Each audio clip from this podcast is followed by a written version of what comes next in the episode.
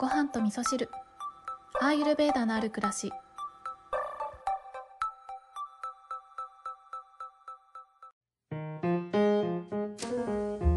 こんにちは。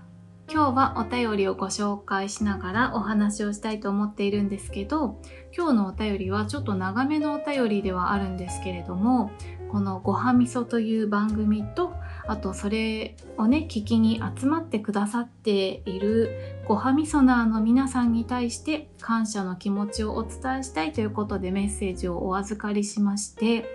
あのこのメッセージをね読みながらうん、本当にねこの番組の成長を感じるっていうことがあって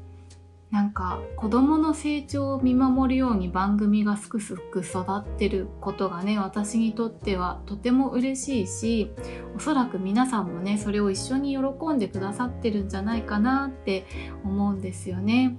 まあ、そんなごはみそを聞いてくださって感じたことなどを綴ってくださったお便りをいただきました。それではご紹介したいと思います。ごはみそネーム、スタバで一人時間さんからお便りいただきました。ありがとうございます。京子さんこんにちは。いつも楽しくポッドキャスト聞いてます。ごはみその皆様と京子さんに感謝の気持ちをお伝えしたく、また一旦自分の気持ちを整理して新しい一歩を踏み出したく、恐縮ながら初めて DM を送らせていただきます。ちなみに私はおそらく自分の心の声に気づくのが遅いタイプです。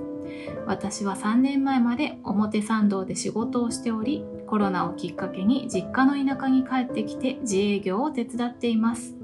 表参道で働いていた頃はキラキラした毎日で自分がやりたいことを徐々に仕事にできてきた頃でしたがコロナで仕事が減りお給料も激減し走り続けてきたせいか満員電車に乗るといつの日からか圧迫感で息苦しくて早めに起きて混まない電車に乗って出勤していました。コロナがある意味いいきっかけになり一実家に帰ってクリアになって考えたいと思い3年前実家に帰ってきました。そんなことから実家で父、母、ワンちゃん、私の生活が始まりました。父から電話で母の状況は聞いていましたが思っていた以上に母の更年期の症状がすごくて私自身がそのことが精神的なストレスになってしまいました。かっこもちろん一番苦しいのは母なのに。さらに自営業なので働く時も一緒、帰ってきても一緒という生活が大好きな父と母との生活なのにストレスになってしまいました。そして帰郷してから1年目は軽いパニック症状なのか喉に何か引っかかっている感じがして息苦しく夜も眠れない日々が続きました。メンタルクリニックに行きたいとは父と母に心配をかけたくないから言えずネットでいろいろ調べて瞑想や深呼吸アロマオーガニックのスキンケア白い電気じゃなくてオレンジの間接照明姉へ電話してとにかく話す。愛犬と散歩漢方を飲む。一人でカフェする。居心地のいい空間づくりなどいろいろ試しました。正直こんな状況に自分がなるなど1ミリも予想してなかったし、むしろクリアになりたくて帰ったのによくわからない感じになってしまいました。そんな中、私はごはみそと出会いました。京子さんの優しい声が心地よく、散歩の時にイヤホンで聞いたり、料理をしながら聞いたり、眠れないよりもずっとずっと眠れるまでよくわからない不安感が抜けるまでごはみそをただただ聞きました。ごはみその皆様のお悩みは私の悩みと直結するところが多いですし私よりも大変なのに頑張っていらっしゃるしアイルベーダの考え方や京子さんの考え方ごはみそのすべてが私のメンタルケアになりました。本当に本当にありがとうございます。感謝しかないです。ありがとうございます。帰ってきて今年で3年目。父も母もそろそろ60歳。私は今年29歳でそろそろ30歳。家族でもそれぞれの人生。私が幸せでいないといくら仕事を手伝ってうまくいってても父も母も幸せでいられない自分が本当にやりたいことは何なのかそろそろ勇気を出して新しい一歩を踏み出したい息苦しかったあの頃を思い出すとまた息苦しくなりそうなので思い出すのも怖かったしこの文章を書くだけでなぜか涙が出てくるけど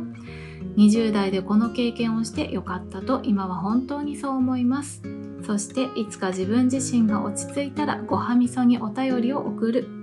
まずはその一歩から始めたい。そう思っていた頃京子さんからまさかのフォローが来ました。本当に嬉しくて神様ってやっぱりいるのかな見てくれているのかなと思った瞬間でした。話がまた戻ってしまいますがやっと自分の調子も戻ってきた頃次は姉が突然の離婚離婚するしかない状況になりかわいいかわいい甥っ子と姉を泣きながら飛行機で迎えに行き今は実家にプラスして姉と甥っ子も一緒に暮らしてます。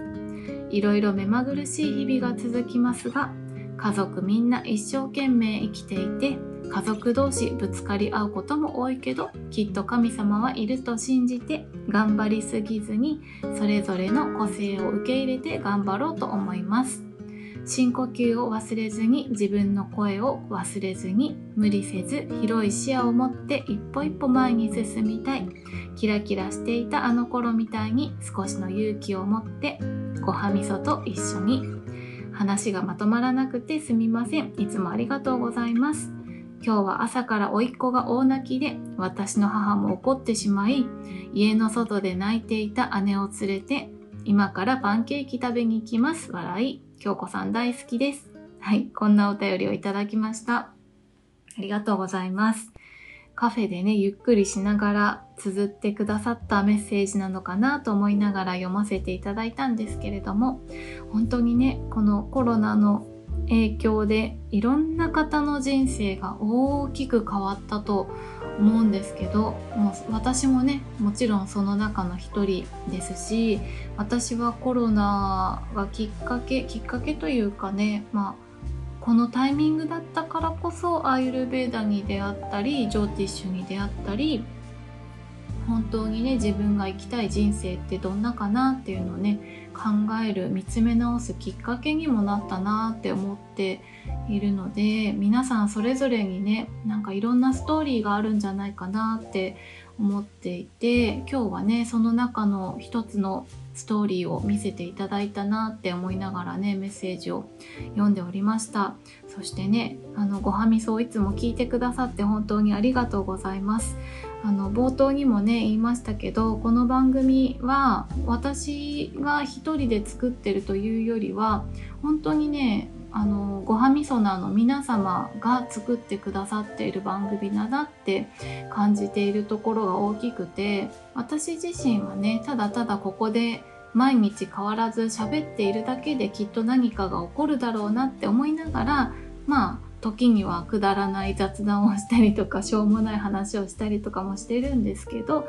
だけどねそこに集まってきてくださる皆さんのいろんなものがこうエネルギーが混ざり合ってこの番組がねすごくいいものになってるなってことを日々感じているので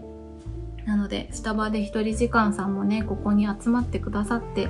ありがとうございます。パンケーキは美味しかったですかね？あのちょっと前にいただいたメッセージなのでねもうおいっ子さんもお母様もお姉様もみんなね笑顔になってくれていたらいいなって思うんですけどタバで一人時間さんはねこれから何か挑戦したいことがあるんでしょうかね新しい一歩を踏み出したいということが書いてありましたけれどもま、いろんなことがねこれからもあるかもしれないですし何かね行き詰まってストレスを抱えてしまうようなことがあるかもしれないですけどあの何度でもねこのエピソードを聞き返していただいてまたここから一歩一歩やり直すっていうねそんな場所としてね使っていただけたらと思って今日はスタバで一人時間さんのストーリーをねここに残させていただきました。スタバで一人時間さんメッセージありがとうございます。あの最後に大好きですって書いてくださったところねちょっとキュンとしちゃいました。ありがとうございます。皆さんもねそれぞれいろんなストーリーをお持ちかなと思いますけどいろんな人がいるんだなって思うだけでなんか一人じゃないんだなってこともね感じられるしこうしてね人生の1ページをシェアしてくださることによってなんかいろんな人がいろんな風に関わり合って影響し合っているんだなってことをね感じられるっていうこととあの影響し合っているんだなっていうことはできるだけいい影響を与えられるような自分でありたいなと私はねいつも感じております。はいということで今日はスタバで一人時間さんからのお便りをご紹介させていただきました。それでは皆さん今日も良い一日をお過ごしください。今日も聞いていただきましてありがとうございます。